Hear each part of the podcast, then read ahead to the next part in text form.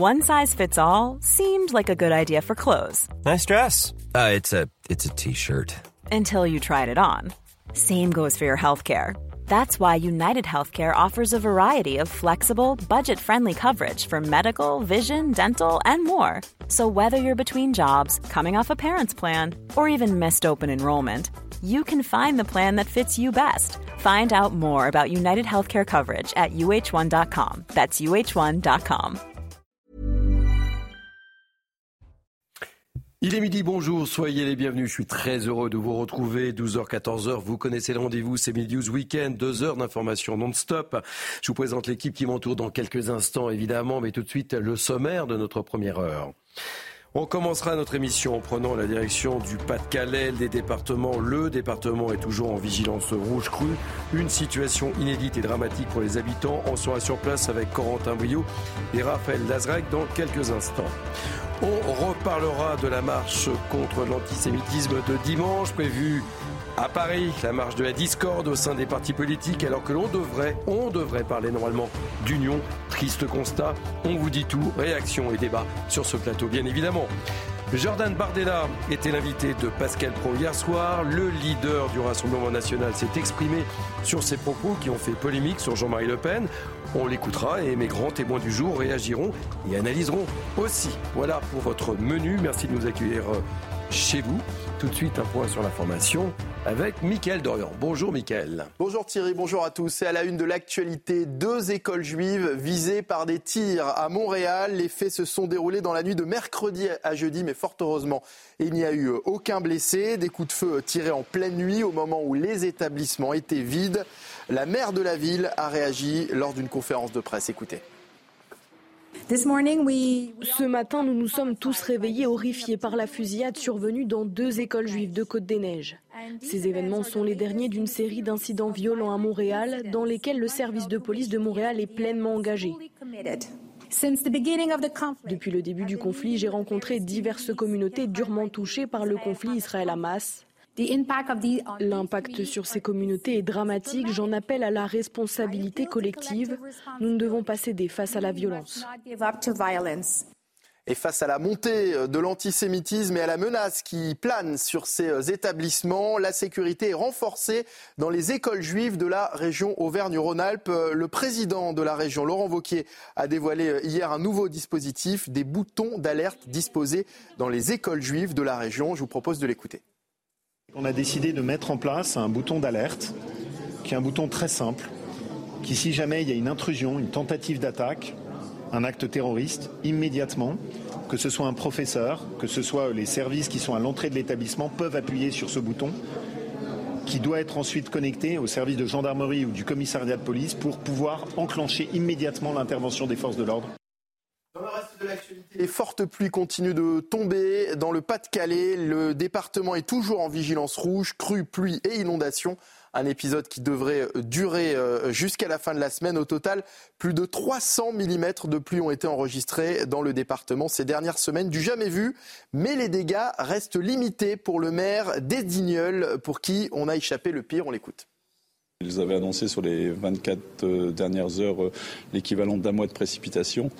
Et on nous avait annoncé que l'inondation allait être pire que celle de, lundi. Donc il y avait beaucoup d'inquiétudes, mais finalement, nous nous en sortons pas trop mal parce que l'eau est sortie dans, sur les, est restée sur les, routes, mais, pas à un niveau euh, supérieur à celui de lundi. Les suites du procès d'Éric Dupont-Moretti. Depuis lundi, le garde des Sceaux est jugé pour prise illégale d'intérêt. Bonjour Noémie Schulz. Vous suivez ce procès euh, pour CNews à la Cour de justice de la République. Et aujourd'hui, c'est l'ancien Premier ministre Jean Castex qui est attendu à la barre. Oui, il, euh, il a été entendu ce matin. Je ne suis pas ici l'avocat du garde des Sceaux, je suis le défenseur de l'état de droit, indique de sa voix forte et chantante Jean Castex. Mais ce matin, il est bien venu dédouaner celui qu'il avait nommé comme ministre de la Justice en juillet 2020. À ce moment-là, rappelle-t-il, l'affaire des fadettes n'est pas un sujet pour lui. Il ironise. Il se trouve que je m'occupais d'une autre affaire peut-être moins importante, mais qui prend du temps, le déconfinement. Plusieurs juges parlementaires ont du mal à cacher un sourire. Pour Jean Castex, il n'y avait pas de difficulté à ce que Son ministre demande une enquête administrative euh, visant quatre magistrats contre lesquels il avait pourtant eu des mots très durs quand il était avocat. Je veux affirmer qu'à ce moment-là, il n'apparaissait pas nécessaire de prendre un décret de déport. Pour lui, c'est très clair. À ce stade, il n'y avait pas de conflit d'intérêts. Quand la question se pose d'une éventuelle sanction contre ces magistrats, c'est lui, le Premier ministre, qui prend la main sur le dossier et décide de saisir le Conseil supérieur de la magistrature. Et je ne suis pas l'instrument de je ne sais quel complot. À ses yeux, donc, les règles ont été respectées. Un témoignage à des charges bienvenues pour Éric Dupont-Moretti après la charge violente de, violente, de François Molins Hier soir, l'ancien procureur général près la Cour de cassation a en effet affirmé que le conflit d'intérêts était patent. Tout le monde le connaissait. Merci beaucoup euh, Noémie Schulz. Et puis Thierry, nous ne sommes euh, que le 10 novembre et pourtant, ben, c'est déjà Noël, figurez-vous. Hier, les vitrines du Printemps Haussmann ont été inaugurées à Paris en présence de Catherine Deneuve, l'icône du cinéma français, a officiellement lancé la saison des fêtes de fin d'année. Au total, 150 personnes ont travaillé sur ces vitrines. Elles, elles sont composées de 170 000 éléments de décoration. C'est beau, hein? Ah, c'est beau. Merci beaucoup. Merci. Vos cadeaux en ce vendredi, mon cher Michael. Si vous pouvez me rendre ma voix, ça m'arrangerait. Je vais essayer de tenir durant ces deux heures avec moi pour. Euh, et on vous retrouve dans 15 minutes, évidemment. Hein. Absolument, à tout, de suite. Euh, avec moi pour euh, m'accompagner, Naïm Fadel, essayiste. Soyez la bienvenue. Merci. Je compte sur vous. Hein. J'ai économisé ma voix. Nathan Dever. Miel et citron. Miel et citron. Nathan Dever. Écrivain. Je suis ravi de vous retrouver, ça me fait plaisir. Il y a longtemps que je ne vous ai pas eu sur ce plateau. C'est vrai, ça fait longtemps. Alors, normalement, à ma droite, il devrait y avoir Amine Elbey, qui ne saurait tarder, évidemment, et, Constance Le Grip, qui est députée Renaissance des Hauts-de-Seine, mais mon avis, ils ont dû être pris dans les embouteillages. Vraisemblablement, on va les retrouver dans, quelques instants. Euh, vous en parlez. On va débuter notre première heure en prenant la, direction euh, du Pas-de-Calais, un Pas-de-Calais sous l'eau. Euh, on va retrouver tout de suite nos envoyés spéciaux euh, à Edignol, les Boulognes. Bonjour. Euh, quel est un peu le point sur la situation, mon cher euh, Corentin? Apparemment, le Nord-Pas-de-Calais est toujours placé en vigilance rouge et l'eau continue de monter. Les inondations sont toujours très importantes. On peut le voir sur ces images, cher Corentin.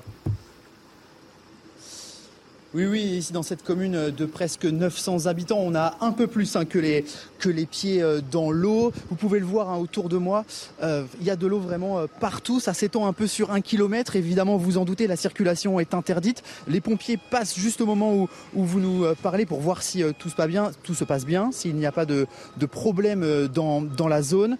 une chose est sûre, c'est que du côté des habitants, eh bien, on est également très inquiet, on est également fatigué puisque ça fait plusieurs jours que, que l'on tente de, de, réparer les dégâts, de nettoyer euh, sa maison.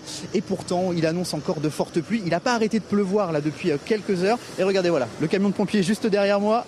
Vous pouvez voir que ça monte très très haut. En tout cas, voilà, on ne sait pas si la situation va s'améliorer, mais une chose est sûre, c'est que Météo France annonce une alerte rouge jusqu'à au moins 16 heures.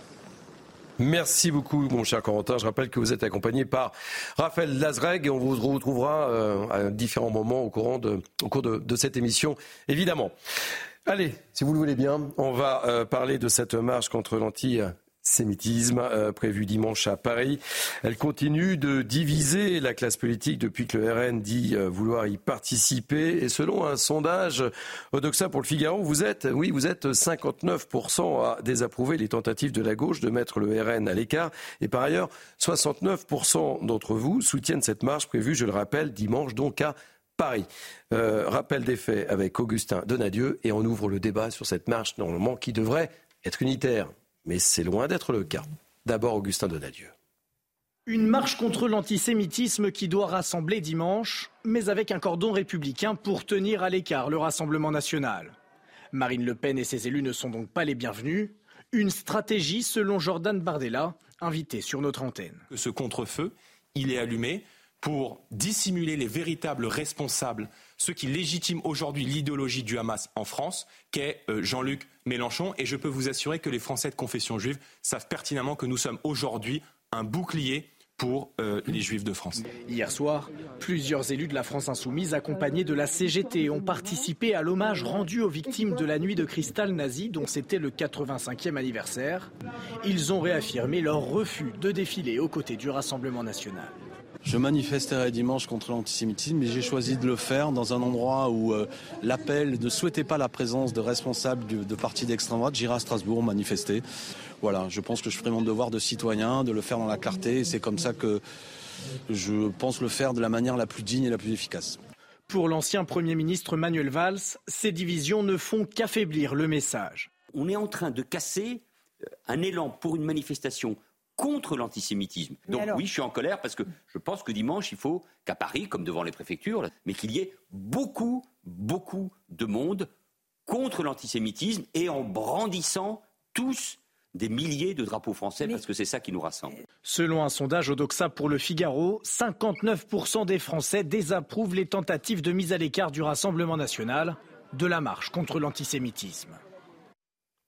Nathan Dever, quand on écoute Manuel Valls dans ce sujet, on casse un élan. Il a raison, Manuel Valls, on casse un véritable élan là. Oui, mais ensuite il faut voir euh, pourquoi. Oui. Les, Juifs ne sont pas un, un hochet électoral la question euh, de l'antisémitisme est trop importante. Elle a fait couler trop de sang euh, dans l'histoire de France, de l'Europe et du monde pour qu'on puisse, si vous voulez, instrumentaliser ce, combat qui n'est même pas un combat, qui devrait être un dénominateur commun euh, avant même le politique, à des fins vraiment très très basses. Et je pense que dans cette histoire, il faut avoir une vision euh, euh, euh, non pas binaire, mais ternaire. Ça veut dire il faut distinguer deux choses. Premièrement, il y a une partie de la gauche, on l'a bien vu depuis le 7 mhm. octobre, pas toute la gauche, mais une partie, qui a tenu des positions qui flirtent avec un héritage qui vraiment ne sent absolument pas bon sur cette question de l'antisémitisme et qui, sur la marche, a, si vous voulez, trouvé des prétextes pour dire qu'elle ne viendrait pas euh, à, cette marche-là, sachant bien d'ailleurs que s'ils étaient venus, ils se seraient sans doute fait huer. Mais d'autre part, et ça je suis le premier à le critiquer et je le fais depuis le 7 octobre, mais d'autre part, on peut aussi critiquer et s'indigner du fait qu'on a un parti, le Rassemblement national, qui a l'histoire qu'il a, on connaît son mmh, histoire. Mmh. On connaît la, place que l'antisémitisme a pu avoir dans l'histoire de ce parti-là.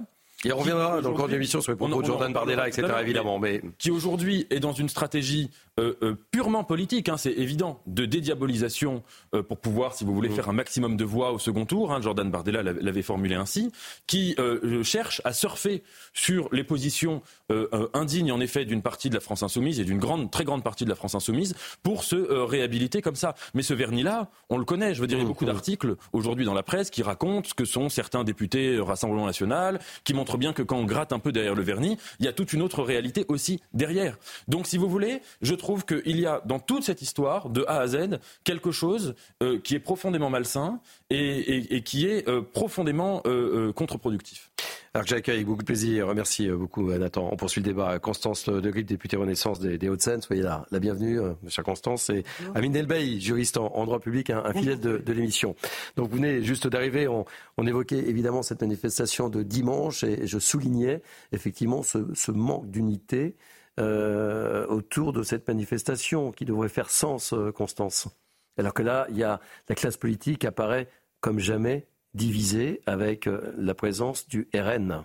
Je crois que ce qu'ont voulu la présidente de l'Assemblée nationale, Yann Braun-Pivet, et le président du Sénat, Gérard Larcher, c'est de lancer un appel aux Français, à tous les Français, à tous nos compatriotes, quelles que soient leurs origines, leurs confessions, euh, leurs euh, sentiments politiques, s'ils en ont, etc., à une très grande marche civique. Une marche civique, c'est pas une manifestation d'organisation euh, ou de partis politiques, c'est pas eh une oui, mais la politique, là, La politique a pris le dessus. La, politique. Et cette unité dont, à laquelle vous faites référence explose là. Le dessus, puisque d'ailleurs, ici même en ce moment, vous me demandez de, commenter la présence hmm. d'un tel ou, ou pas d'un tel. Enfin, j'imagine que c'est un petit peu ça qui a été euh, le, débat juste avant que j'arrive. Et, pardon pour le retard. Je vous mais euh, clairement, il s'agit de se mobiliser et de marcher contre l'antisémitisme et pour la République.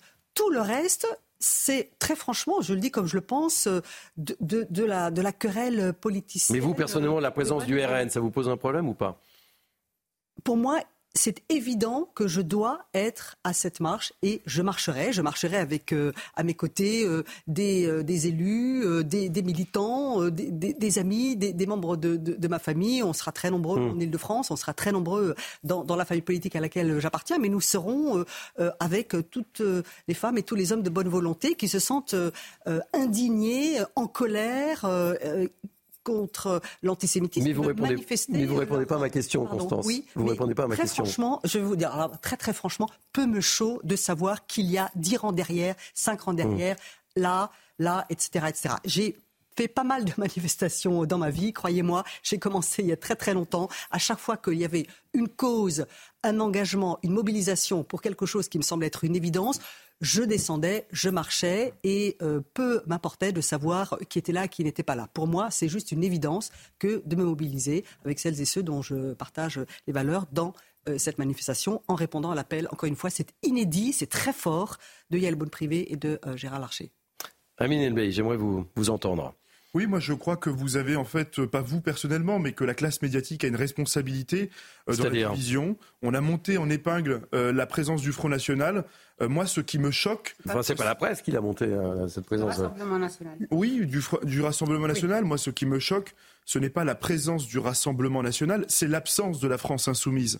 l'absence de la France Insoumise qui, justement, depuis maintenant plusieurs années, j'observe une contradiction que personne ne veut soulever, nous dit qu'il faut faire une distinction entre l'antisémitisme et l'antisionisme.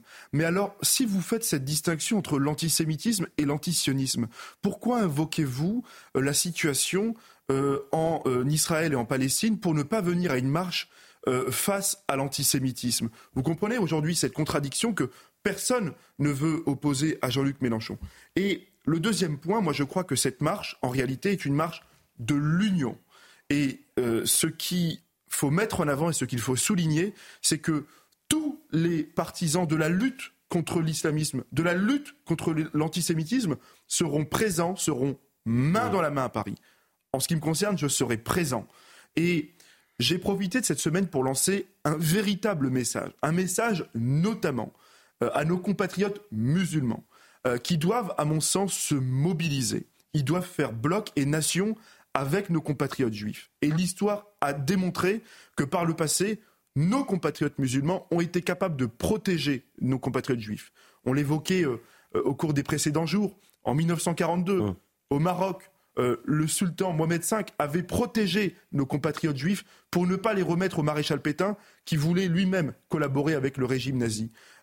Souvenez-vous, sous l'Inquisition en Espagne, c'est bien sous l'Empire ottoman et sous euh, l'Empire chérifien que euh, nos compatriotes juifs qui avaient été chassés d'Espagne ont trouvé refuge en terre d'islam. Donc moi je crois qu'il y a des liens et des ponts et même des pans entiers à établir entre nos compatriotes juifs et nos compatriotes musulmans. C'est le meilleur message que nous pourrons apporter demain face à l'islamisme et face à l'antisémitisme des banlieues sur lequel surfe aujourd'hui l'extrême gauche, surfe aujourd'hui Jean-Luc Mélenchon. Allez, on poursuit le débat dans quelques instants. Michael Dorian est avec nous. On fait un point sur l'info. Et je vous ferai euh, écouter la réaction de Serge Klarsfeld qui est particulièrement intéressante au moment où on parle de ce débat et de cette polémique autour de cette manifestation. Polémique qui ne devrait pas, somme toute, exister. Oui. Michael Dorian. L'association des maires de France appelle à des rassemblements dimanche contre l'antisémitisme devant les préfectures. Objectif apporter un soutien à la marche euh, civique prévue à Paris. Ces rassemblements doivent permettre à tous les Français qui le souhaitent de s'associer à cette initiative partout en France, indique l'AMF dans un communiqué. Israël ne cherche ni à gouverner ni à occuper Gaza. Les mots de Benjamin Netanyahou dans un entretien donné à Fox News. Le Premier ministre israélien affirme qu'Israël ne prévoyait pas de conquérir, occuper ou gouverner la bande de Gaza à l'issue de la guerre face au Hamas. Et puis l'Australie offre l'asile climatique aux citoyens du Tuvalu, un archipel du Pacifique particulièrement menacé par la montée des eaux. Canberra a mis en place des droits spéciaux pour qu'ils puissent s'installer et travailler en Australie grâce à un traité signé par les deux pays. Merci, euh, Mickaël. On retrouve dans quelques instants, évidemment, pour un, nouveau point sur l'information. On poursuit le débat sur cette manifestation avec euh, deux interviews. Je voulais vous faire euh, écouter parce qu'elles ont du sens par rapport à ce qu'on évoquait, mon cher Nathan, sur la présence ou pas et sur cette polémique sur la présence du Rassemblement national. Tout d'abord, c'est un son qui me paraît particulièrement intéressant. C'est Serge Klaasfern. Vous connaissez Serge Klaasfern. Écoutez particulièrement ce qu'il dit. Et ensuite, on écoutera Elie Korchia, où il parle évidemment d'unité, où tout le monde doit venir. Mais d'abord, Serge Klaasfern. Il y a un refus d'un parti politique de participer à cette marche et, Et je dirais qu'en contrepoids, il y a la venue d'un parti euh, qui euh, autrefois était antisémite euh, et qui ne l'est plus depuis un certain nombre d'années, qui rejoint les valeurs républicaines et qui, heureusement, les rejoint ce dimanche. On se passera de l'extrême gauche euh, antisioniste et antisémite et on, accueillera le Rassemblement national euh, devenu un parti euh, fréquentable. il reste la rupture véritablement définitive et éclatante avec Jean-Marie Le Pen qui lui a été il y a 40 ans, 30 ans, le porte-parole d'un négationnisme euh, vigoureux et néfaste. Ça nous paraît extrêmement important que aussi une rupture avec son père, bien qu'il en coûte euh, à une fille de rompre avec euh, d'une façon éclatante avec son père. Nathan, quand on connaît le, combat de, Serge Klaasfeld et de son épouse, je trouve que sa réaction est importante. Hein. On, l'évoquait avec Constance, il devrait y avoir unité. Et là, euh, c'est un parti qui est redevenu fréquentable, dit Serge Klarsfeld. C'est pas anodin ce qu'il dit. C'est difficile ce que je vais dire, parce que Serge Klarsfeld est quelqu'un pour qui euh, j'ai euh, énormément de, respect, plus que ça, et on se sent un peu un nain mm. quand on, a, on, se retrouve en position de le, de le critiquer, avec le combat héroïque et grand qui a été le sien. Mais enfin, je suis en désaccord complet avec ce qu'il euh, dit et avec le, discours qui est le sien, pour deux raisons. D'abord, parce que, on y reviendra tout à l'heure quand on parlera de Jordan Bardella, mais euh, le changement mmh. du Front National en Rassemblement National, euh, il n'est pas de la nature qu'il dit. Ça veut dire, oui, en effet, il y a eu un changement, mais ce changement-là est un changement stratégique de méthode politique. C'est pas un changement qui est, si vous voulez, un amendement moral. On l'a vu il y a quelques jours quand Jordan Bardella refusait de dire, c'était son premier instinct de dire qu'il refusait de, reconnaître que Jean-Marie Le Pen était antisémite. On l'a vu aussi avec une interview que je cite souvent, mais qu'il faut rappeler, de Jordan Bardella à, valeur actuelle sur la chaîne YouTube qui dure une heure. Il faut la regarder parce que Jordan Bardella parle en toute transparence. Il dit pas ce qu'il dit habituellement, si vous voulez, euh, à la télévision. Là, il est sur une chaîne YouTube, etc. Que dit-il dans cette interview? Il dit euh, euh, la grande différence entre Jean-Marie Le Pen et nous, c'est que le parti de Jean-Marie Le Pen était un parti de premier tour. Autrement dit, il cherchait à être le plus radical possible, un peu comme Éric Zemmour aujourd'hui.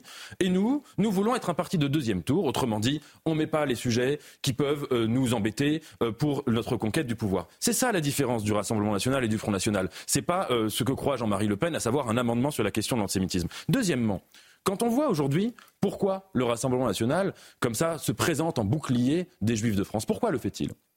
D'abord pour la raison que je vous ai dite, pour euh, euh, donner l'impression qu'il se réhabilite, mais surtout parce que son discours, c'est de vouloir instrumentaliser la question des Juifs de France pour les engager dans un choc des civilisations. Hein. Quand ils présentent, quand ils défendent Israël, leur argument, c'est de dire qu'Israël est la pointe avancée de l'Occident contre le monde, si vous voulez, euh, de l'islamisme et plus généralement un monde qui est le, bloc arabo-musulman, qui serait cette civilisation-là, qui serait en choc contre l'Occident. C'est de cela qu'il s'agit dans leur argumentation. C'est pas de dire que Israël c'est le monde libre, que c'est la démocratie, etc. Et j'ai beaucoup ce que vous avez dit, ou vous avez rappelé à quel point ce paradigme du choc des civilisations est non seulement funeste, non seulement performatif. Ceux qui disent qu'il y a un choc des civilisations, c'est qu'ils désirent qu'il y en ait un demain. Et en plus, il est complètement faux s'agissant des relations entre le monde juif et le monde musulman. C'est pas la terre d'islam qui a fait la Shoah. Ça veut pas dire qu'aujourd'hui, il n'y a pas d'islamisme. Ça veut pas dire qu'aujourd'hui, il n'y a pas un antisémitisme qui prend cette forme-là de l'islamisme. Mais ça veut dire qu'on ne peut absolument pas accréditer l'idée selon laquelle il y aurait comme ça un choc des civilisations entre le monde musulman, entre guillemets, qui serait posé comme une essence, et le monde euh, judéo-chrétien qui serait posé comme une essence aussi. Ce qui est terrible, c'est qu'en fait, le débat tourne autour de la question politique et qu'il ne devrait pas y avoir de débat par rapport à ce, drame. C'est ça. Et, en fait, c'est là où peut-être euh, je peux vous rejoindre, où c'est l'essence même de nos débats autour de ces plateaux, alors que tout le monde devrait être mobilisé dimanche sans aucune contestation possible pour les valeurs de la République, avec les drapeaux français. Et malheureusement, on en parle, et d'ici dimanche, on n'a pas fini d'en parler. On continue le débat dans Bini News Weekend. On se retrouve dans, quelques instants. On va marquer une première pause si vous le voulez bien. Et désolé encore pour une fois pour la voix.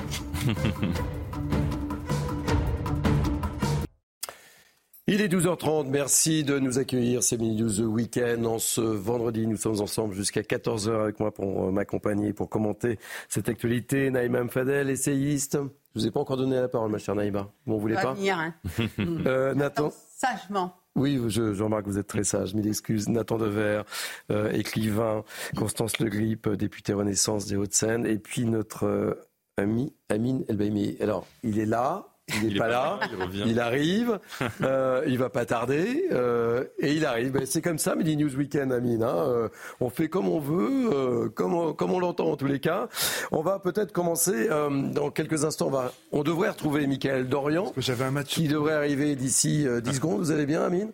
Très bien, j'avais un match euh, sur Tinder. Pardon. Vous avez, ok, euh, mais l'actualité, vous savez que ce Midi News euh, Weekend commence à 12h et que nous avons des points réguliers à. Il faut que je vous explique la règle du jeu ou pas ou, pas du tout.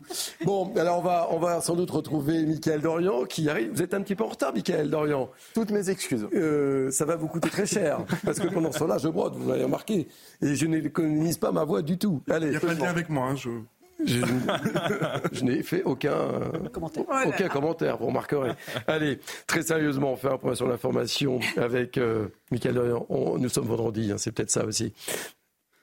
Emmanuel Macron poursuit son forum pour la paix après la tenue hier d'une conférence humanitaire consacrée à Gaza. Les discussions du jour portent sur la lutte contre la pauvreté et le réchauffement climatique, un événement qui rassemble une vingtaine de chefs d'État et de gouvernement ainsi que de nombreux ministres et dirigeants de grandes institutions internationales. Et puis un rapport parlementaire propose de rémunérer le congé parental à 67% du salaire et propose également d'allonger le congé maternité, une mission menée par deux députés PS et Renaissance.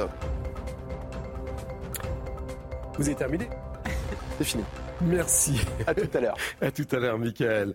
Euh, on va tout de suite reprendre la direction euh, du Pas-de-Calais. On fera des pas de côté tout au long de, cette émission parce que le Pas-de-Calais euh, subit des inondations historiques et on est en direct avec le lieutenant-colonel Jérémy Degrande, responsable des opérations de la cellule de crise du SDIS du Pas-de-Calais.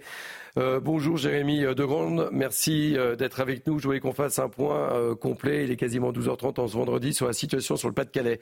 On en est où très précisément? L'eau continue-t-elle de monter? Ça descend, ça monte On en est où précisément? Alors effectivement, depuis cinq jours, c'est un petit peu les montagnes russes hein, avec les périodes de crues et de décrues. Malheureusement, au moment où je vous parle, il pleut toujours sur le Pas-de-Calais. La fin de, cet épisode pluvieux est annoncée pour euh, la fin euh, d'après-midi. Donc on pourra faire un bilan au début de soirée. Euh, pour être très clair, on espère tous que les experts ne se trompent pas et que dès demain, samedi midi, la phase 2 de cette gestion de crise pourra démarrer. La phase 2, c'est au bénéfice d'une des crues pouvoir euh, constater ou porter nos efforts et nos priorités dans l'assistance euh, aux sinistrés. tout le monde comprendra bien que durant cette première séquence de, de crue, notre seule priorité était d'éviter tout bilan humain, ce qui est le cas et on s'en félicite. Il n'y a pas de, de, de, bilan humain sur cette période, sur cette séquence exceptionnelle de crue. Et mais tant, qu'on est en période de, de, crue, de montée des eaux, et tant qu'il continue à pleuvoir, on se concentre sur cette seule priorité, donc de mise en sécurité, euh, essentiellement euh, des personnes isolées que nous ne pouvons euh, décemment pas laisser seules dans, dans, les habitations. Combien de communes sont encore touchées? On, évoquait le chiffre de 130 communes. C'est, ça a augmenté, ça a baissé alors ça fluctue parce que, comme vous en doutez, l'eau euh, l'eau passe d'un endroit à un autre. Mais effectivement, votre chiffre, votre chiffre est le bon. On a entre 130 et 140 communes d'impactés. Potentiellement, ça fait un bassin de vie, des bassins de population de l'ordre de 300 000 habitants. Euh, fort heureusement, il y a une certaine résilience hein, sur nos territoires et on ne peut que s'en féliciter. Et puis les plans communaux de sauvegarde également ont été actionnés par nos élus sur le terrain et euh, au moment où je vous parle, depuis lundi, hein, nous en sommes au jour 5 de cette crise, euh, depuis lundi, on a un peu plus de 500 euh, personnes qui ont été, qui ont été évacuées. ces personnes ont été évacuées, je vous le disais, par environ 300 à 400 sapeurs-pompiers qui sont quotidiennement sur le terrain et sur ces 400 sapeurs-pompiers, euh, nous bénéficions environ de la moitié euh, de renforts euh, zonaux, donc des départements voisins, que l'on remercie bien évidemment. Je pense à la Somme, à l'ouest, à l'Aisne, au nord. Et puis des renforts nationaux, pas plus tard que ce matin, nos collègues de l'Est sont arrivés et avant eux, nous avions eu des renforts des collègues de la région parisienne et des unités de sécurité civile qui viennent même du Var. Donc nous allons organiser toutes ces relèves parce que vous l'avez bien compris, euh, après cette phase 1 de crue, euh, le vrai travail va commencer à partir de samedi midi à l'occasion de la décrue. Merci beaucoup pour toutes ces précisions. Jérémy euh, Degrand, je rappelle que vous êtes responsable des opérations cellules de crise du SDIS du Pas-de-Calais et lieutenant-colonel pour être totalement juste et complet. Merci encore une fois. On va revenir à, la politique. Je le disais, Jordan Bardella était l'invité de Pascal Pro hier soir sur CNews. Vous avez été très nombreux à suivre cette interview. Il a réagi notamment sur la polémique autour de ses propos sur Jean-Marie Le Pen. Je vous propose de, de l'écouter quand Pascal Pro lui a reposé la question hier soir euh, sur euh, sa position qui était pour le moins ambiguë au moment de, sa prise de position. On l'écoute. Quand je dis et, j'évacue, et, vous avez raison qu'on n'a pas le droit, au niveau où je suis, de commettre ces maladresses. Quand j'évacue, c'est pas tout assez à fait en disant je ne crois pas qu'il ait été antisémite. Mm. En réalité, je veux dire par là que j'ai rencontré, je ne dis même pas échangé, rencontré Jean-Marie Le Pen trois fois dans ma vie. Vous avez raison de rappeler que je suis né en 1995 et que le Front National de Jean-Marie Le Pen, je ne l'ai pas connu. Je veux dire par là que dans son fort intérieur, je n'ai jamais échangé avec lui sur ce sujet. Les propos qu'il a tenus sont évidemment antisémites, mm. révisionnistes et négationnistes. Alors, il y a un deuxième extrait que je vous ai euh, sélectionné et je vous fais réagir juste après. On l'écoute encore et écoutez bien la fin de son intervention aussi. Jean-Marie Le Pen s'est évidemment enfermé dans un antisémitisme qui a amené en 2015 à une rupture politique entre Marine Le Pen, qui était alors présidente du Front National, et son propre père. Euh, cette maladresse a été utilisée par euh, beaucoup de manière assez malhonnête chez les journalistes, mais aussi chez mes opposants politiques, pour créer un écran de fumée et masquer, me semble-t-il, euh, la racine réelle de cet antisémitisme décomplexé qui s'est abattu sur le pays depuis le 7 octobre et qui tire ses racines de l'islam radical et d'une extrême gauche qui légitime cet antisémitisme. Je crois que on a toujours été irréprochable sur ce sujet et j'ai découvert que euh, lorsqu'on est exposé en première ligne en politique, plus on s'approche du sommet, euh, moins il y a d'oxygène. Il a pour le métier, euh, Jordan Bardella. Plus on s'approche du sommet, moins il y a d'oxygène. Naïma Mfadel, euh, vous réagirez après sur cette petite phrase, mais d'abord sur, euh, sur euh, sa défense hier soir chez, chez notre ami Pascal Pro. Il n'y a pas de défense à avoir, hein. de toute façon, enfin, c'est clair, hein. il, il, ramait. Il ramait énormément. De toute façon, voilà, il, a dit ce qu'il a dit et, il aura beau essayer de dire je n'ai pas dit ce que j'ai dit, c'est difficile. Jean-Marie Le Pen, alors moi j'ai pu suivre politiquement Jean-Marie Le Pen, c'est un négationniste. Il a dit quand même euh, du rafour euh, crématoire. Il a dit que le, la Shoah était un détail de l'histoire. Enfin, clairement, il était, il est antisémite. Ça ne souffre discussion.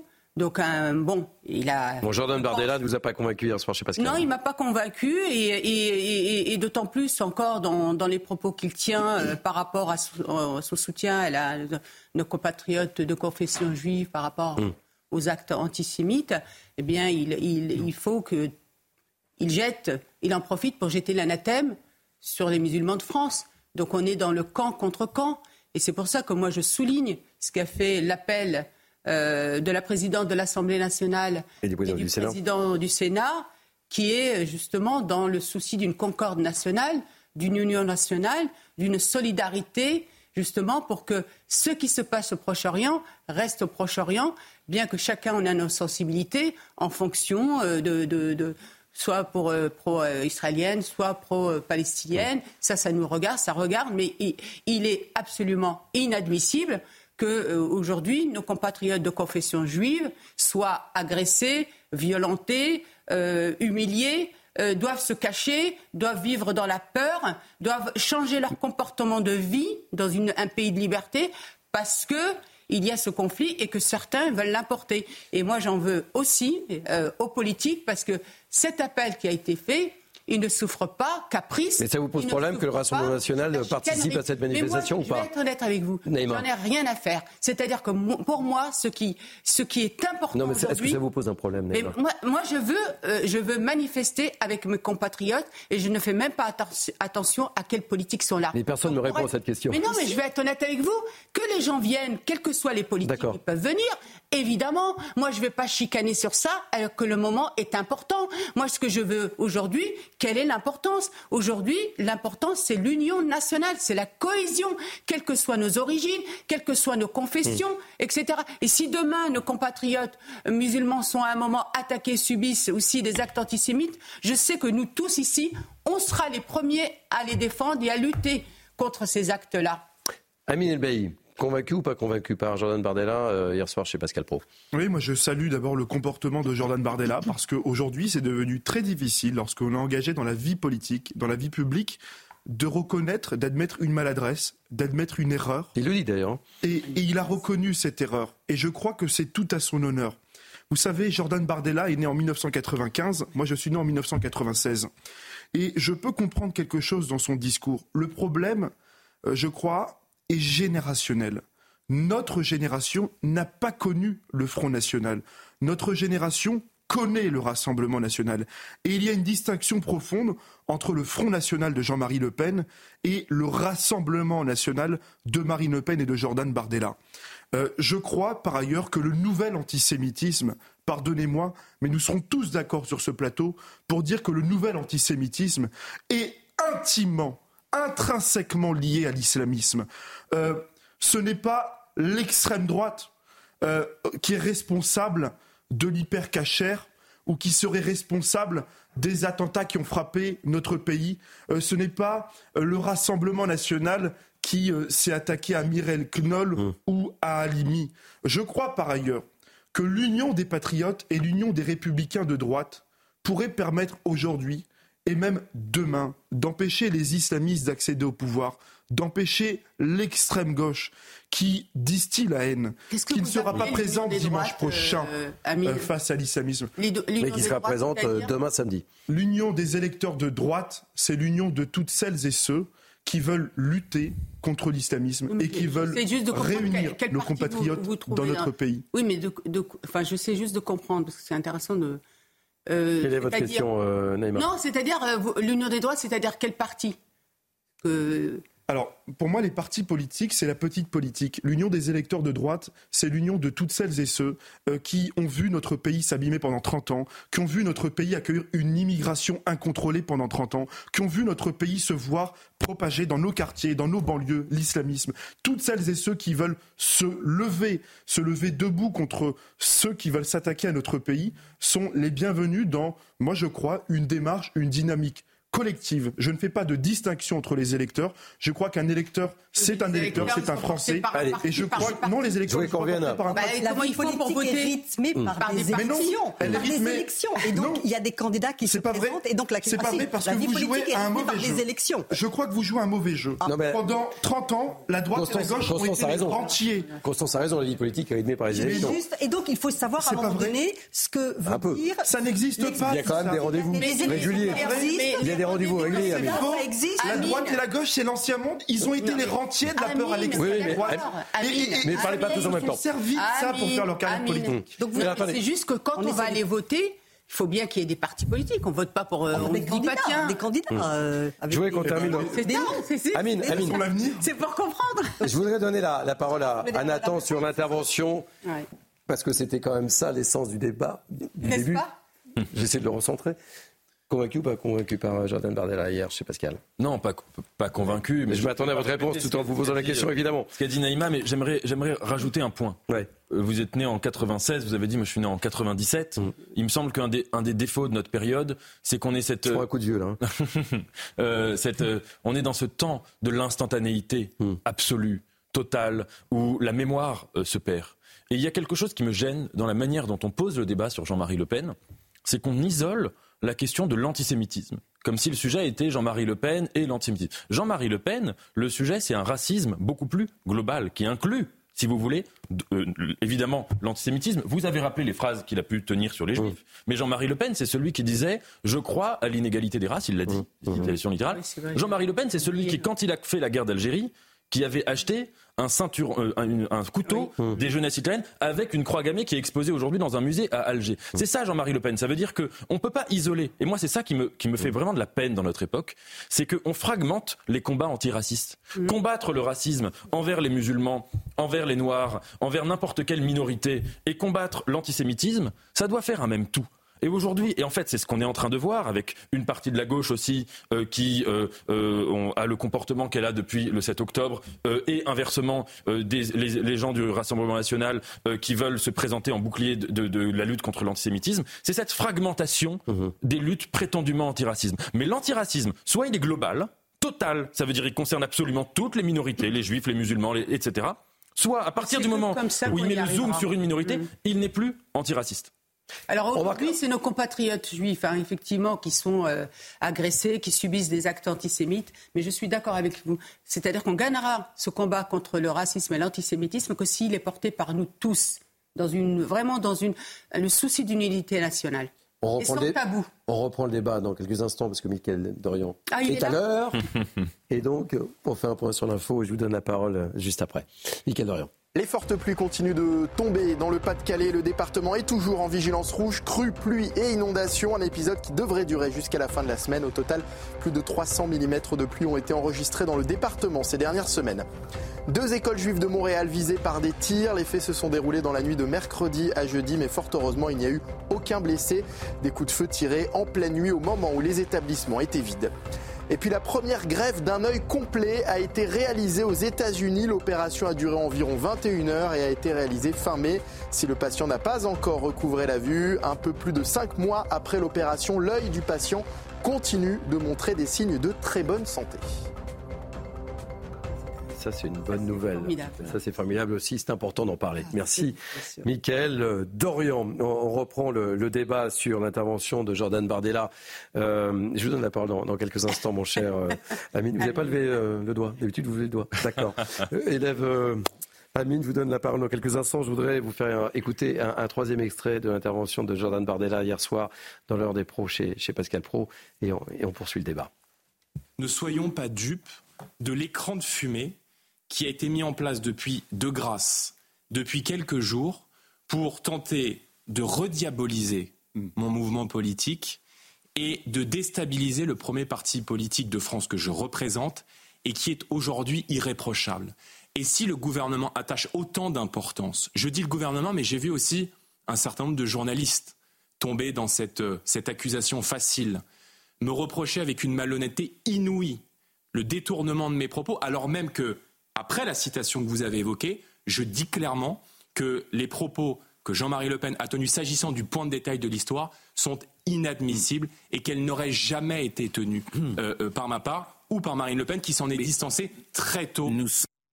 Voilà, il est beaucoup plus limpide euh, hier soir chez, Pascal Amine. Je vous donne la parole juste après Constance. Amine, très rapidement. Oui, moi je crois que Jordan Bardella a été très clair sur cette question, mais je crois qu'il faut aujourd'hui arrêter de se raconter des salades. Euh, le Rassemblement national d'aujourd'hui, ce n'est pas le Front national de Jean-Marie Le Pen. Jordan Bardella, il vient d'un quartier populaire. Jordan Bardella, euh, c'est un homme que j'ai rencontré.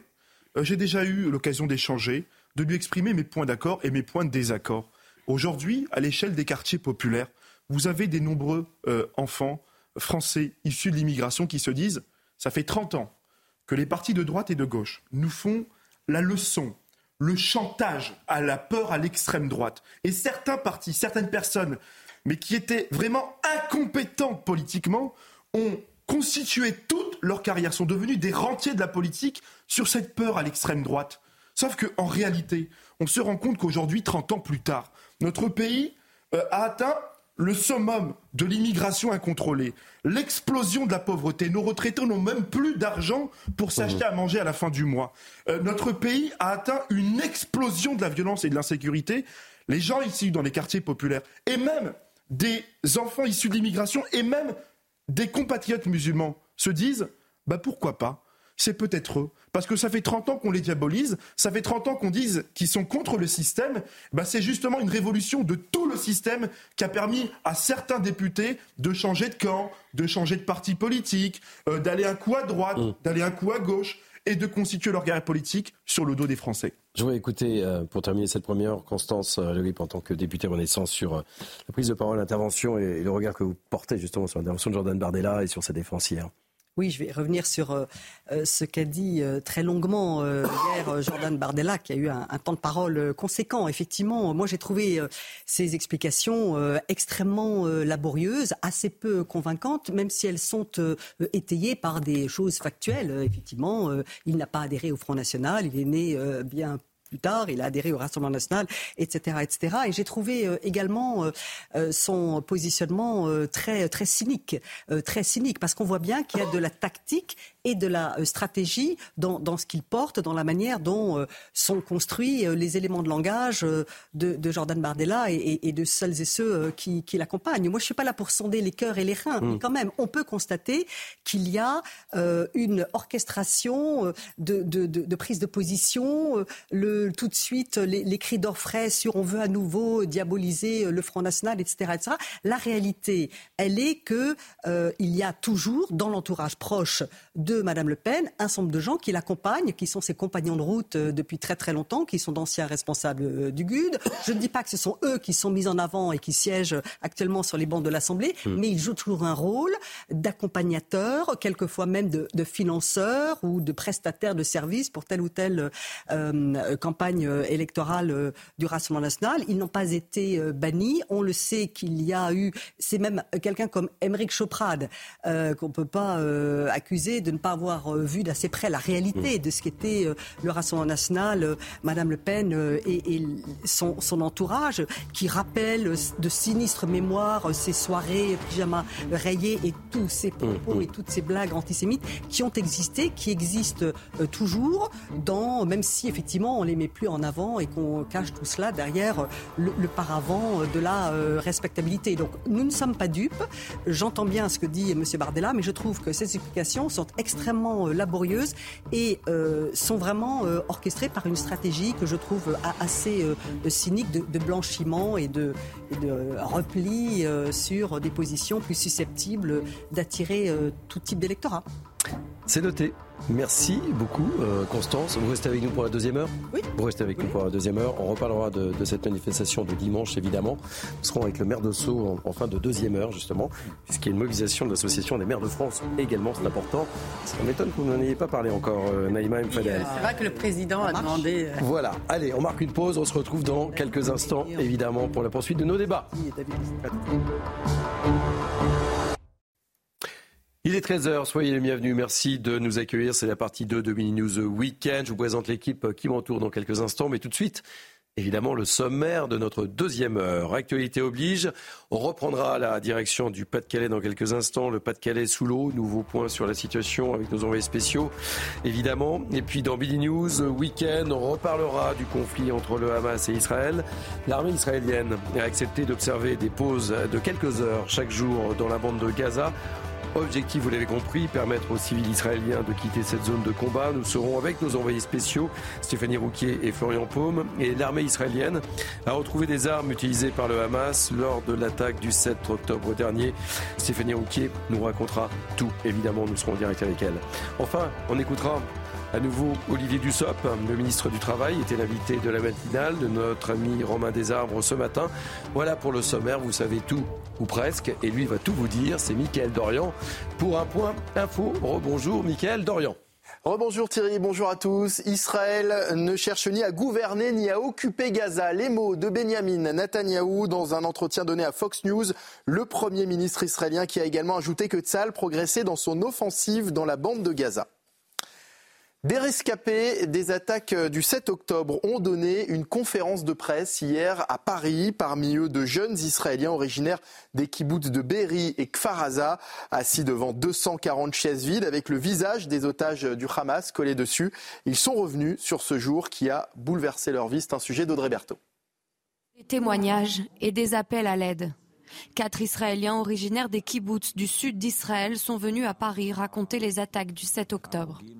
Le matin de l'attaque, mon père, qui faisait partie de l'unité de défense de mon kibbutz, est sorti avec une arme pour aller défendre le kibbutz et sur le chemin du retour, pour revenir nous voir, deux terroristes l'ont tué. Ma grand-mère a aussi été assassinée et mon frère. Gal est venu avec sa mère d'Israël. Il se rappelle du jour des attaques. Mon kibbutz a été attaqué tôt le matin. Il y avait beaucoup de bruit. Les terroristes sont arrivés. Dans ma maison, c'est une chance que personne ne soit rentré. J'ai perdu des proches. Mais ce qui est important pour moi, c'est que la majorité de ma famille a réussi à s'en sortir. Sa mère appelle le gouvernement français à se mobiliser pour ramener les otages chez eux. J'espère que le gouvernement français va faire tout son possible pour libérer les enfants, les parents, toutes les personnes kidnappées. C'est le premier geste que tous les gouvernements du monde devraient faire. Ce sont des innocents, il faut faire quelque chose. 249 personnes sont toujours détenues en otage par le Hamas. Dans le reste de l'actualité, les fortes pluies continuent de tomber dans le Pas-de-Calais. Le département est toujours en vigilance rouge, crue, pluie et inondation. Un épisode qui devrait durer, comme nous l'explique notre expert météo Loïc Roosevelt. À cette heure, le Pas-de-Calais reste placé en vigilance rouge pluie inondation et pour des crues, alors que les départements limitrophes au nord sont quant à eux en vigilance orange.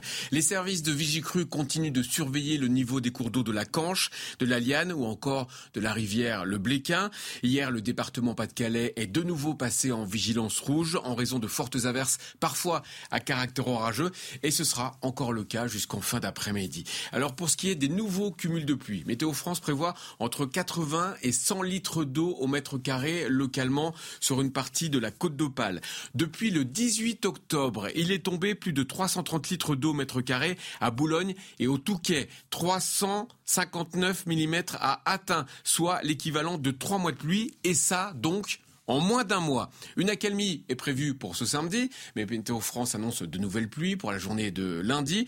Alors pour répondre à la question, pourquoi ces fortes inondations, surtout sur le département Pas-de-Calais, ce département en particulier, parce que nous avons essuyé un défilé de perturbations ces dernières semaines, avec des averses fréquentes à l'arrière des perturbations, et ces pluies sont essentiellement tombées sur le département Pas-de-Calais. Les suites du procès d'Éric Dupont-Moretti, le garde des Sceaux, est jugé pour prise illégale d'intérêt. Aujourd'hui, l'ancien Premier ministre Jean Castex est attendu à la barre du, de la Cour de justice de la République. Et puis CNews, au cœur des quartiers gangrénés par la drogue, direction à présent Saint-Ouen et le quartier Charles Schmitt. Depuis trois ans, les autorités mènent une véritable guerre de terrain contre les dealers. Alors quelle est la situation aujourd'hui? Est-ce que le travail de la police a porté ses fruits? Reportage d'Augustin Donadieu et Fabrice Elsner. À première vue, la cité Charles Schmitt à Saint-Ouen semble avoir retrouvé son calme. Trois ans plus tôt, voici ce que nous avions constaté. Des deals en plein jour et des contrôles systématiques aux entrées de la cité. Aujourd'hui, le trafic n'a pas disparu. Ce matin-là, ils étaient déjà une dizaine de clients à attendre la marchandise. Que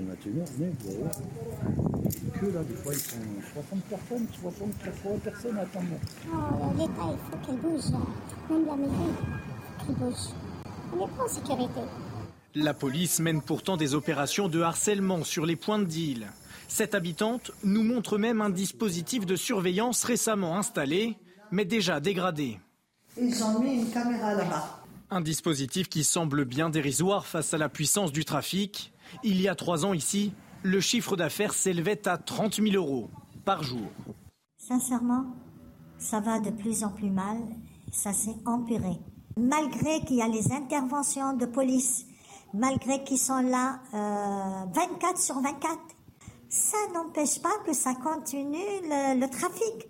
C'est une vraie catastrophe. C'est pas possible de vivre dans les conditions comme ça. Dans les quartiers alentours, le travail des autorités a commencé à payer. Dans la cité Aragozola, le chiffre d'affaires est passé en trois ans de 50 000 euros par jour à moins de 10 000 euros au quotidien.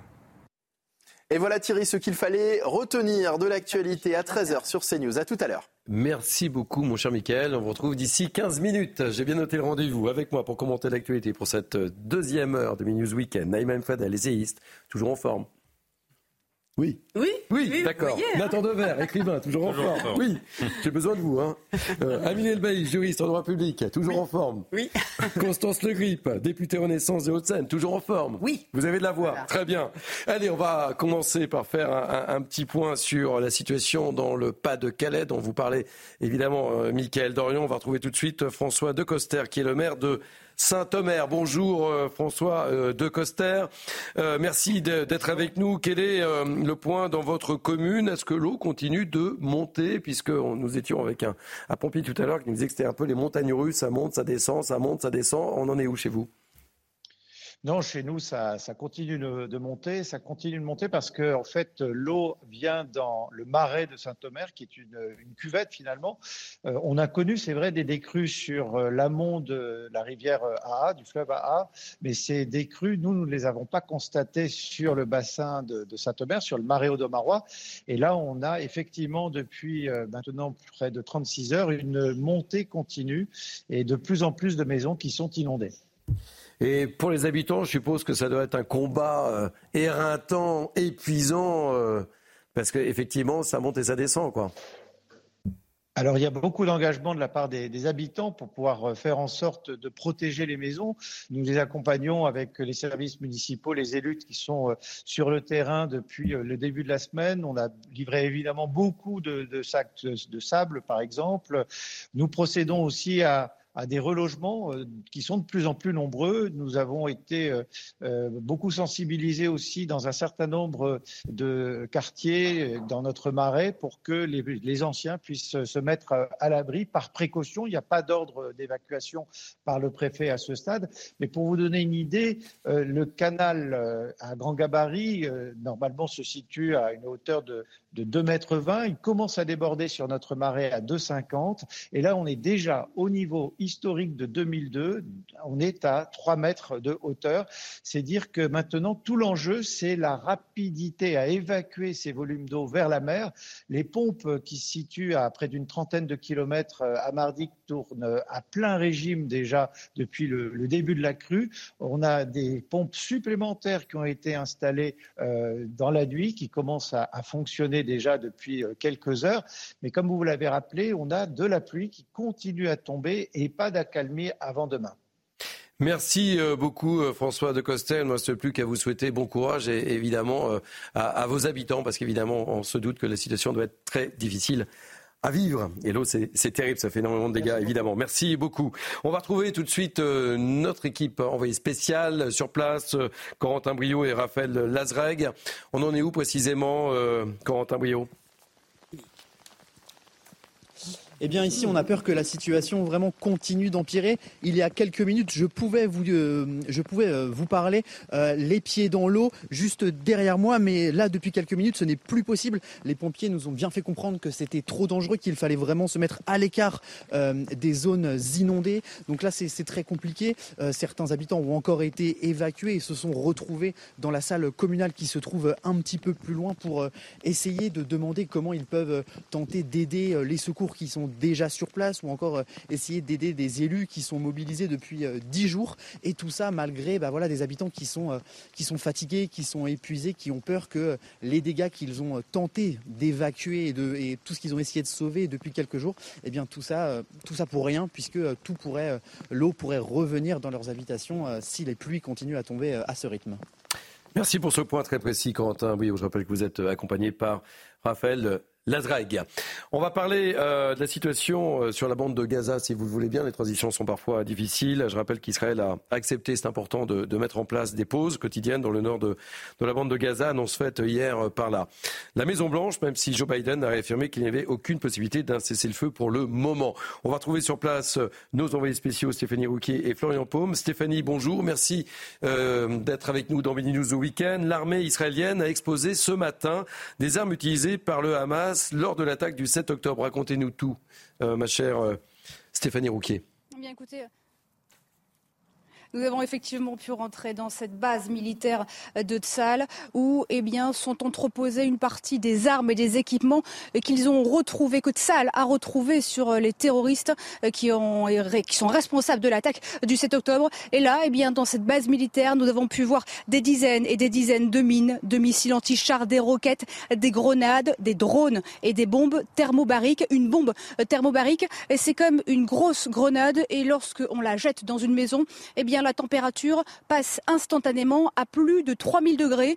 Et donc, toutes ces armes, eh bien, elles ont été utilisées par les terroristes du Hamas contre des civils. Et donc, vous le disiez, Tzal voulait nous montrer ces armes aujourd'hui, car, eh bien, aujourd'hui encore, dans la bande de Gaza, eh bien, les terroristes du Hamas utilisent de tels équipements pour lutter contre les forces israéliennes. À savoir que, eh bien, 80% de ces équipements, c'est du fait maison, c'est fabriqué au sein même de la bande de Gaza. Pour le reste, eh bien, ça provient d'Iran ou bien de Corée du Nord? Merci beaucoup Stéphanie Rouquier. Je rappelle que vous êtes accompagné par Florian Paume. Euh, petit tour de table. On, est dans cette, dans cette guerre également de, de communication et c'est important pour ça de, montrer cette prise de guerre Bien sûr, on est dans une guerre de, communication. Si vous me le permettez, je fais un léger pas de côté parce que je voulais donner acte au fait que vous avez diffusé euh, tout à l'heure, et je vous en remercie, euh, un court euh, reportage qui faisait état du fait qu'il y a toujours 241 otages qui sont détenus par mm. le Hamas. Alors je ne savais pas qu'on allait en parler après, juste après. Parce que je trouve qu'on n'en parle pas assez. Eh, C'est un drame absolu que euh, les visages, les noms, le fait même qu'il y ait toujours 241 otages détenus par le Hamas et semblerait-il même certains par le djihad islamique, soient euh, progressivement euh, évacués du débat et que l'on n'entende plus la, douleur extrême des familles et de tous ceux qui se préoccupent de cette chose horrible. Hein. Il y a eu à plusieurs reprises à l'Assemblée nationale des, rencontres avec des, mères, des frères, des oncles, des représentants des familles d'otages et je crois que nous avons chacun à notre place à dire que la priorité absolue, c'est d'exiger la libération des otages. Tout le reste euh, vient après. Eh bien, euh, on comptait en parler dans quelques instants. Vous voyez, vous faites la transition. Mais tout de suite, Mickaël Dorian est là, fidèle au poste. On fait un point rapide sur l'information avec vous, Mickaël. L'Association des maires de France appelle à des rassemblements dimanche contre l'antisémitisme devant les préfectures. Objectif, apporter un soutien à la marche civique prévue à Paris. Ces rassemblements doivent permettre à tous les Français qui le souhaitent de s'associer à cette initiative partout en France, indique l'AMF dans un communiqué. Un rapport parlementaire propose de rémunérer le congé parental à 67% du salaire et d'allonger le congé maternité, une mission menée par deux députés, PS et Renaissance, qui préconisent aussi d'augmenter le taux d'encadrement des enfants dans les crèches. Et puis, en l'Australie offre l'asile climatique aux citoyens de Tuvalu, un archipel du Pacifique particulièrement menacé par la montée des eaux. Canberra a mis en place des droits spéciaux pour qu'ils puissent s'installer et travailler en Australie grâce à un traité signé entre les deux pays. Michael, alors Constance, vous évoquiez la situation des, otages et, justement des rescapés des attaques du 7 octobre ont donné une conférence de presse hier à, à Paris. Je vous propose de voir et de revoir le sujet d'Audrey Berthaud et on en reparle. Des témoignages et des appels à l'aide. Quatre Israéliens originaires des kibbutz du sud d'Israël sont venus à Paris raconter les attaques du 7 octobre. Le matin de l'attaque, mon père, qui faisait partie de l'unité de défense de mon kibbutz, est sorti avec une arme pour aller défendre le kibbutz et sur le chemin du retour, pour revenir nous voir, deux terroristes l'ont tué. Ma grand-mère a aussi été assassinée et mon frère. Gal est venu avec sa mère d'Israël. Il se rappelle du jour des attaques. Mon kibbutz a été attaqué tôt le matin. Il y avait beaucoup de bruit. Les terroristes sont arrivés. Dans ma maison, c'est une chance que personne ne soit rentré. J'ai perdu des proches. Mais ce qui est important pour moi, c'est que la majorité de ma famille a réussi à s'en sortir. Sa mère appelle le gouvernement français à se mobiliser pour ramener les otages chez eux. J'espère que le gouvernement français va faire tout son possible pour libérer les enfants, les parents, toutes les personnes kidnappées. C'est le premier geste que tous les gouvernements du monde devraient faire. Ce sont des innocents, il faut faire quelque chose. 249 personnes sont toujours détenues en otage par le Hamas. Nathan Dever, vous êtes allé euh, en Israël euh, il y a une dizaine de jours à peu près. Et euh, il y a cette pression également sur le Premier ministre israélien, et on l'évoquait avec, avec Constance, ce sont ces, otages qui jouent un, enjeu majeur, évidemment, on ne peut pas les, on ne peut pas les oublier, d'où ce témoignage également hier à Paris, mais également sur place à Tel Aviv notamment. Oui, vous avez raison. À Tel Aviv, euh, par exemple, il y a une place qui s'appelle la place Dizengoff, où il y a quelques semaines encore, avant le 7 octobre, il y avait des oppositions politiques euh, très très fortes. Il y avait eu des confrontations, euh, je caricature, entre mmh. la gauche et la droite, entre les laïcs et les religieux, le jour de la fête de Kippour, donc quelques jours avant le, le, 7 octobre. Et depuis, par exemple, ce lieu est devenue une place euh, euh, d'unité, de recueillement pour les otages. Donc tout autour de la fontaine, vous avez des peluches, euh, des doudous, des photos, des livres de prière, etc. Et toute la société vient communier, mettant en suspens, en parenthèse, entre parenthèses, les dissensus qui ont pu euh, et qui peuvent exister d'ailleurs toujours, euh, euh, pour vraiment communier autour des otages. Et un peu partout dans Tel Aviv, tous les lieux un peu connus de la, de la ville sont consacrés comme ça à, cette, à ce combat, qui est un combat social, mmh. infrapolitique, pour la libération des otages. Et, vous avez raison de dire une chose c'est que la relation entre cette, cette mobilisation et le gouvernement est assez complexe. Parce que le gouvernement israélien, historiquement, sa position a toujours été de dire quand il y a des otages, on fait tout et n'importe quoi pour les libérer vivants. C'était euh, l'histoire de Gilad Shalit, mmh. euh, 1000 euh, prisonniers échangés contre Gilad Shalit. Là, euh, dans les premiers jours, en tout cas, qui ont suivi le 7 octobre, certains officiels israéliens ont tenu un discours un peu différent. Certains ont dit là, la priorité, c'est de se venger à Gaza, les otages, c'est en deuxième position. Et donc, il y a, je pense, ensuite ça a changé parce qu'ils ont vu qu'on ne pouvait pas être ambigu là-dessus. Mais en tout cas, je pense qu'il y a quand même une forme d'ambiguïté entre euh, voilà ce que pense la population israélienne qui est obsédée par cette question des otages et à juste titre, et euh, une, parfois peut-être une forme de défiance vis-à-vis de certains officiels au gouvernement euh, qui n'ont pas tenu tout de suite ce discours-là. Et qui demandent des comptes. Oui, et qui demandent évidemment des comptes. Euh, les Israéliens ont commencé déjà d'ailleurs à demander des comptes, euh, notamment à Netanyahou, parce qu'il a eu quand même un jeu assez dangereux. Et effectivement, là, on sent bien qu'il y a une pression aussi des familles euh, des otages et de la population israélienne pour que les otages reviennent à la maison, comme ils, comme ils, disent. Alors après, moi, je m'interroge aujourd'hui sur la médiation qui a été entreprise par notre président. Donc c'est vrai qu'on n'en sait pas plus et c'est normal, hein, mais on espère qu'il y ait justement euh, une pression ou disons une demande faite, et je crois que c'est ça qui a été fait, une demande faite au Qatar notamment pour que les, otages soient libérés, mais peut-être aussi une pression sur euh, l'Iran, parce que effectivement le Qatar aujourd'hui héberge les chefs euh, du Hamas, donc il a quand même un rôle très très important. Puis n'oublions pas que chez nous, le, le, Qatar a quand même beaucoup beaucoup d'intérêt euh, et que tout ce soft power qu'il a mis en place, eh ben, il risque de le perdre si jamais euh, euh, ça capote. Et l'Iran, ben, l'Iran, c'est la pression, notamment, je pense, des États-Unis. Mhm. Donc il faut espérer qu'il y ait quelque chose qui soit fait dans ce sens. Et je voudrais juste rajouter aussi que apparemment, mais je parle sous votre contrôle, notamment à vous, Nathan, c'est que Netanyahou a, dit un cessez-le-feu, mais contre la libération des otages. Donc, euh, wait and see. Deux mots rapides, Amine. Et vous voulez rajouter quelque chose, euh, Constance? Amine? D'abord, vous faire part d'un sentiment. Euh, je suis venu ce matin sur CNews et, et tout au long du trajet, entre Roubaix et Paris, je me suis demandé comment j'allais aborder cette question des otages. Ce sont ceux dont on ne parle pas. Le débat politique s'est polarisé depuis 30 jours entre pour Israël ou pour la Palestine. Mmh. Moi, je suis on en parle sur CNews, hein, du sort des otages. Hein. On en a parlé. On en a parlé. Hein. aussi. Évidemment. Moi, je suis intrinsèquement lié d'amitié avec mes amis juifs. Et je souffre, en fait, personnellement, de la situation euh, en Israël et en Palestine. Euh, parce que j'aimerais qu'un jour, peuple juif et peuple arabe puissent vivre côte à côte, et je dirais même main dans la main. Hum. La situation des otages euh, n'intéresse pas l'extrême gauche. Et moi, j'aimerais dire un jour aux partisans de Jean-Luc Mélenchon, est-ce que vous pourriez, à un moment, prendre deux minutes, deux minutes, euh, dans votre indignation systématique, pour vous intéresser à la situation des Français? Le terrorisme islamique a tué 40 de nos compatriotes. Et moi, je voudrais avoir une pensée particulière ce matin pour euh, nos compatriotes français qui sont morts sous les balles de l'islamisme, qui sont morts sous les balles du Hamas. Pensez évidemment à tous les otages et surtout pensez aux acteurs français qui, comme nous, euh, sont de cette double culture, d'une culture musulmane et qui ont aussi de la compassion à l'égard euh, des victimes juives. Je veux ce matin saluer l'action d'Amin El-Khatmi, qui est un jeune militant politique et qui est parti en terre d'Israël et qui a démontré, qui a témoigné euh, des horreurs des exactions commises par le Hamas.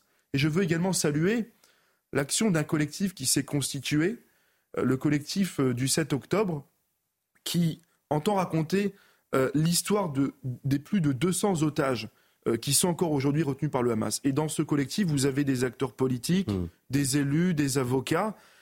Je tenais sincèrement à mettre en avant leur engagement parce que quand on s'appelle Amine, quand on s'engage face à l'islamisme et quand on prend position en France pour défendre nos compatriotes juifs, sans oublier les civils à Gaza, on risque notre peau. C'est tout ce que j'ai à vous dire ce matin. C'est important de le dire. On va, marquer une, on va marquer une pause si vous le voulez bien. On se retrouve dans, quelques instants. On écoutera à nouveau Olivier euh, Dussopt, le ministre du Travail, qui était l'invité de Romain Desarbes dans la matinale de, de CNews. Et puis on reparlera de cette manifestation de dimanche. On sera avec le maire de Sceaux, qui représente l'Association des maires de France très cher, hein Naïma Fadel. Allez, on marque une pause, on se retrouve dans quelques instants. Il est très précisément 13h29, 13h30 dans quelques secondes. Il est pile poil à l'heure. C'est Michael Dorian pour un point info et c'est News Weekend jusqu'à 14h. Les fortes pluies continuent de tomber dans le Pas-de-Calais. Le département est toujours en vigilance euh, rouge, crue, pluie et inondation. Un épisode qui devrait durer jusqu'à la fin de la semaine. Au total, plus de 300 mm de pluie ont été enregistrés dans le département ces dernières semaines.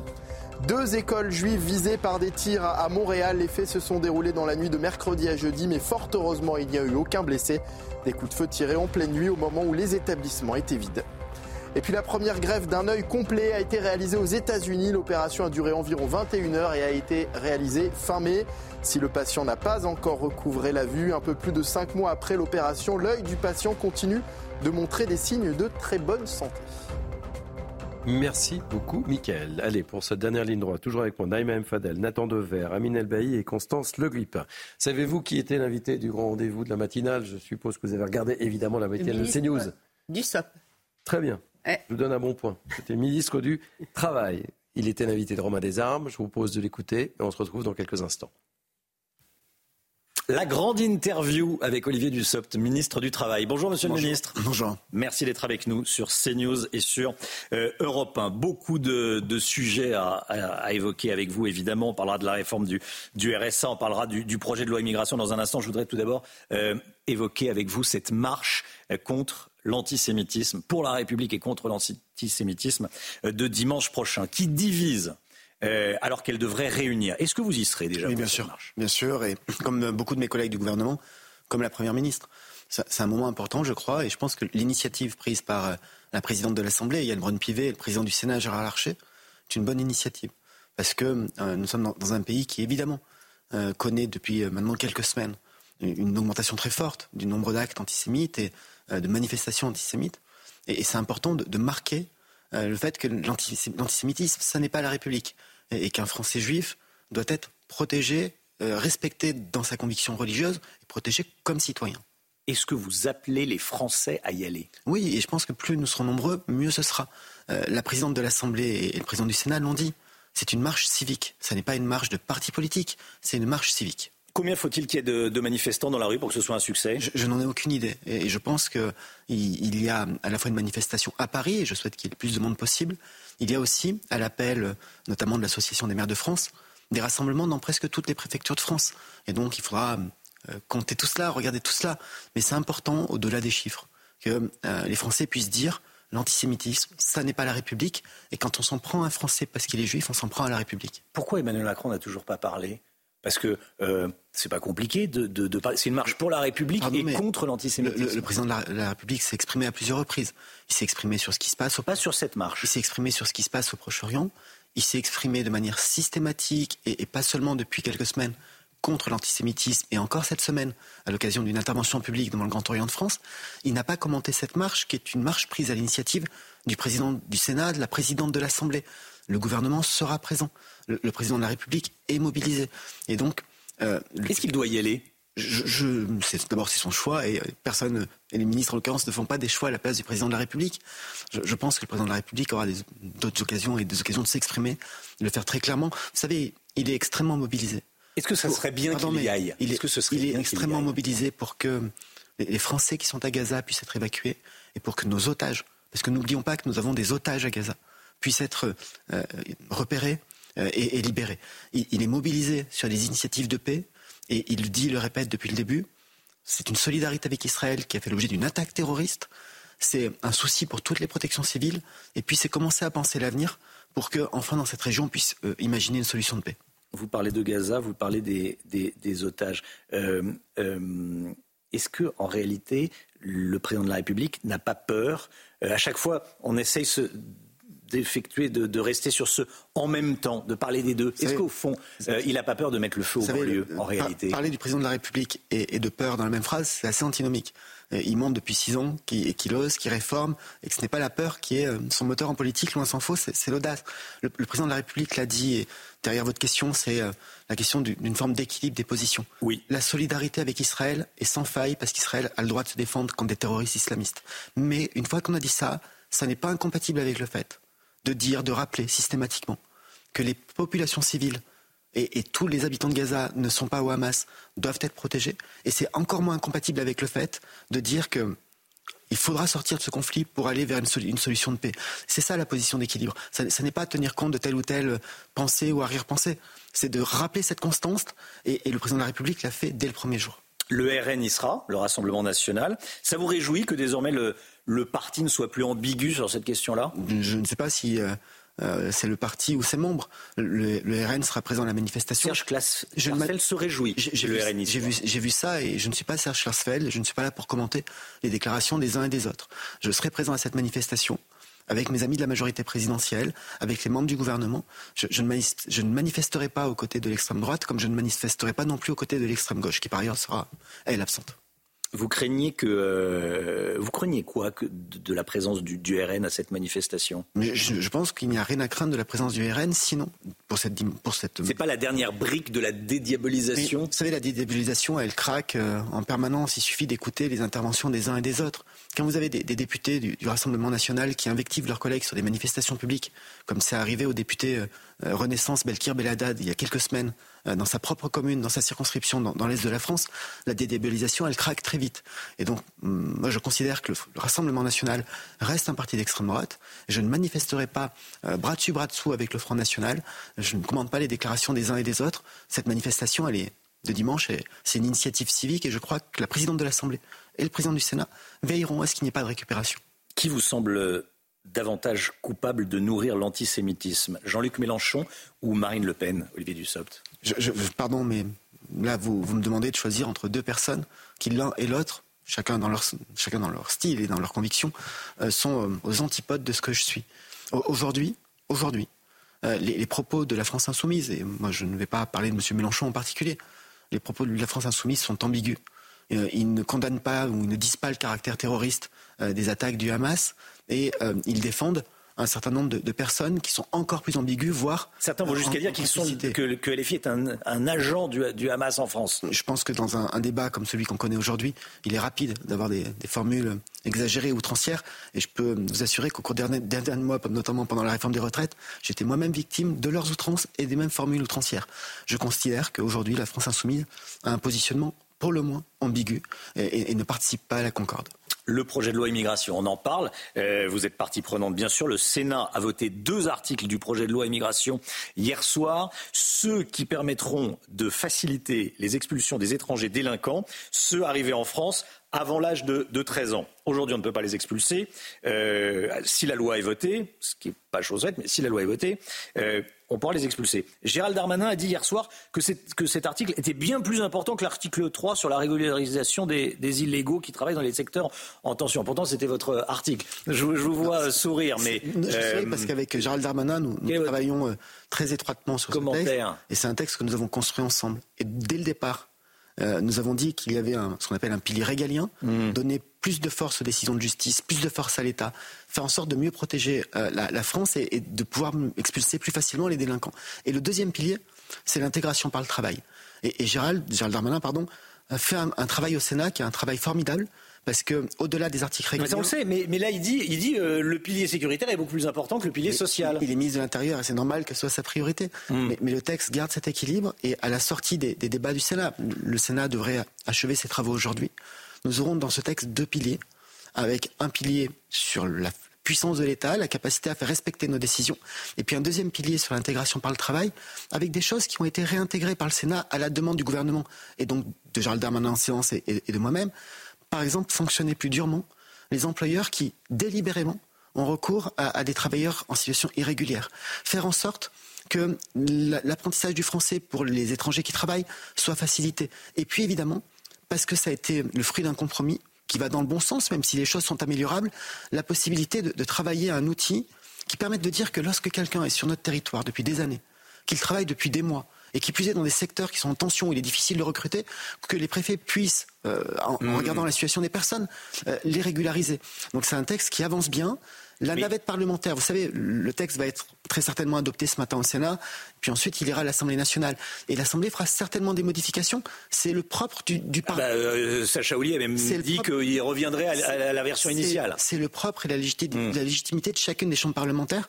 Puis ensuite, il y a une commission mixte paritaire pour tenter de trouver un terrain d'entente. Sur cet article Donc, ça 3, pourquoi proposer des papiers à des personnes qui sont en situation irrégulière alors qu'il y a près de 20% de chômeurs chez les, situations, chez les étrangers en situation régulière? Alors, Ça, il y a beaucoup de Français qui comprennent D'abord, soyons précis sur les chiffres, c'est pas 20, c'est 14. 16 et quelques. C'est oui, 14. Une quinzaine de pourcents. Pardonnez, Pardonnez-moi, mais il se trouve que les chiffres du chômage, j'y ai accès assez facilement et je les connais bien. Donc, J'ose espérer. Mais pas 20. Il y en a plus. Mais, mais... mais, ce, que je, ce que je veux dire, et pour répondre à votre question, de quoi parlons-nous avec cet ancien article 3 puisqu'il a été modifié? Mais l'idée, l'objectif, reste sensiblement le même, même si euh, la, droite au Sénat a, durci les critères et est allée plus, loin que nous en termes de critères. De qui parlons-nous? Nous parlons de gens qui travaillent et qui ont un contrat de travail. Ce ne sont pas des gens qui travaillent au noir, ce sont des, des travailleurs dissimulés. Ce sont des gens qui ont un contrat de travail, qui travaillent depuis plusieurs mois. Nous, on disait 8 mois, le Sénat dit 12 mois. Qui, eux, à titre personnel, n'ont plus de titre de séjour. Vous savez ce que c'est l'essentiel des cas? Ce sont des gens qui ont signé un contrat de travail quand ils avaient un titre de séjour et qui n'ont pas demandé le renouvellement ou qui avaient un titre de séjour étudiant et ils n'ont mmh. pas eu accès à un titre de séjour salarié. Et en plus, ils travaillent dans des métiers où tout le monde a du mal à recruter. Ce ne sont pas des personnes que nous voulons faire venir de l'étranger. Ce sont des personnes qui sont là depuis longtemps et qui bossent. Et donc, les sécuriser, c'est leur donner d'abord la sécurité juridique et, et des papiers, c'est aussi sécuriser leurs employeurs. Parce que parmi les employeurs, il y a des employeurs qui, honnêtement, de manière tout à fait transparente, ont des employés avec qui ils ont un contrat de travail, qu'ils ont, qu'ils ont, qu'ils ont recruté, et qui ne savent pas forcément. Mais ce que certains Français ont du mal à comprendre, c'est qu'il y a 3 500 000 chômeurs. Et, ben, euh, et, et parmi eux, des, des, des, des, étrangers qui, mais, eux, mais ont les, des Les, les étrangers, les, les, pardonnez-moi, les Français savent très bien qu'il y a aussi des tas de métiers, des tas d'entreprises qui ont une difficulté majeure, c'est recruter. Il y a des tas d'endroits où il y a du travail et on a du mal à recruter. Et là, on parle, je le répète, mmh. on parle de gens qui sont au travail. Ce ne sont pas des gens qui attendent d'avoir un travail, qui attendent d'avoir un titre de séjour pour travailler. Ce sont des gens qui travaillent dans, dans le secteur de la restauration, du bâtiment, des travaux publics, dans des métiers qui sont souvent difficiles.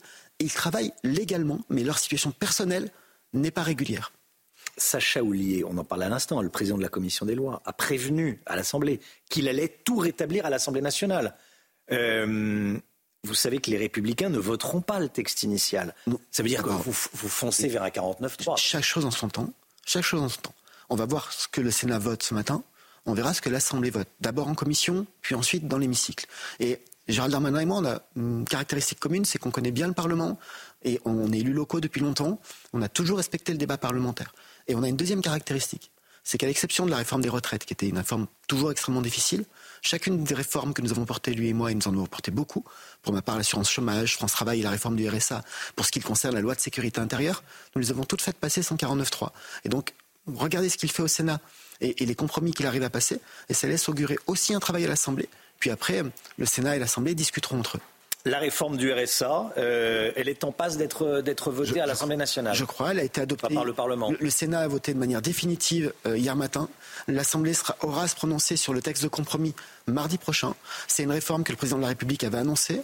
faire en sorte de mieux accompagner les bénéficiaires du RSA pour permettre le retour à l'emploi. C'est 15 heures d'activité par semaine avec de la formation, de l'insertion. Ça, n'est pas du travail gratuit, ce n'est pas du bénévolat obligatoire, c'est de l'accompagnement, de l'insertion, parce qu'on sait que c'est comme ça qu'on arrive à raccompagner des gens vers l'emploi. Combien de bénéficiaires du RSA vont être obligés de les effectuer ces heures de euh, ces heures d'activité? Alors la, loi ne dit pas un, objectif en chiffres. La loi dit que c'est pour tous les, les bénéficiaires du RSA, mais qu'il y a évidemment des exceptions.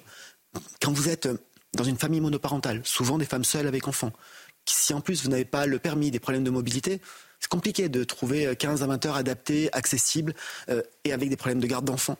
Quand vous êtes en situation de handicap, nous, avons par exemple des, allocataires du RSA qui sont à un moment de leur vie où ils accompagnent un proche, un conjoint, un enfant, un parent, en, situation de handicap ou euh, malheureusement en fin de vie. Évidemment, et, le Sénat, comme l'Assemblée, ont prévu non pas des objectifs chiffrés, mais plutôt des, critères qui permettent de dire que pour certains allocataires, euh, soit ça n'est pas possible parce que leur vie ne le permet pas, soit ça doit être adapté pour tenir compte de leurs difficultés. Et c'est une bonne démarche. Je voudrais vous entendre à propos du RSA euh, sur ce qu'a dit Martine Vassal, euh, qui est la présidente du conseil départemental des Bouches-du-Rhône, euh, dans, oui, dans, le, dans le Figaro cette semaine. On en parlait sur, sur CNews. À propos du RSA, elle disait J'aurai bientôt plus d'argent pour les payer, les RSA. Pourquoi? Parce que j'ai trop de mineurs non accompagnés dans mon département.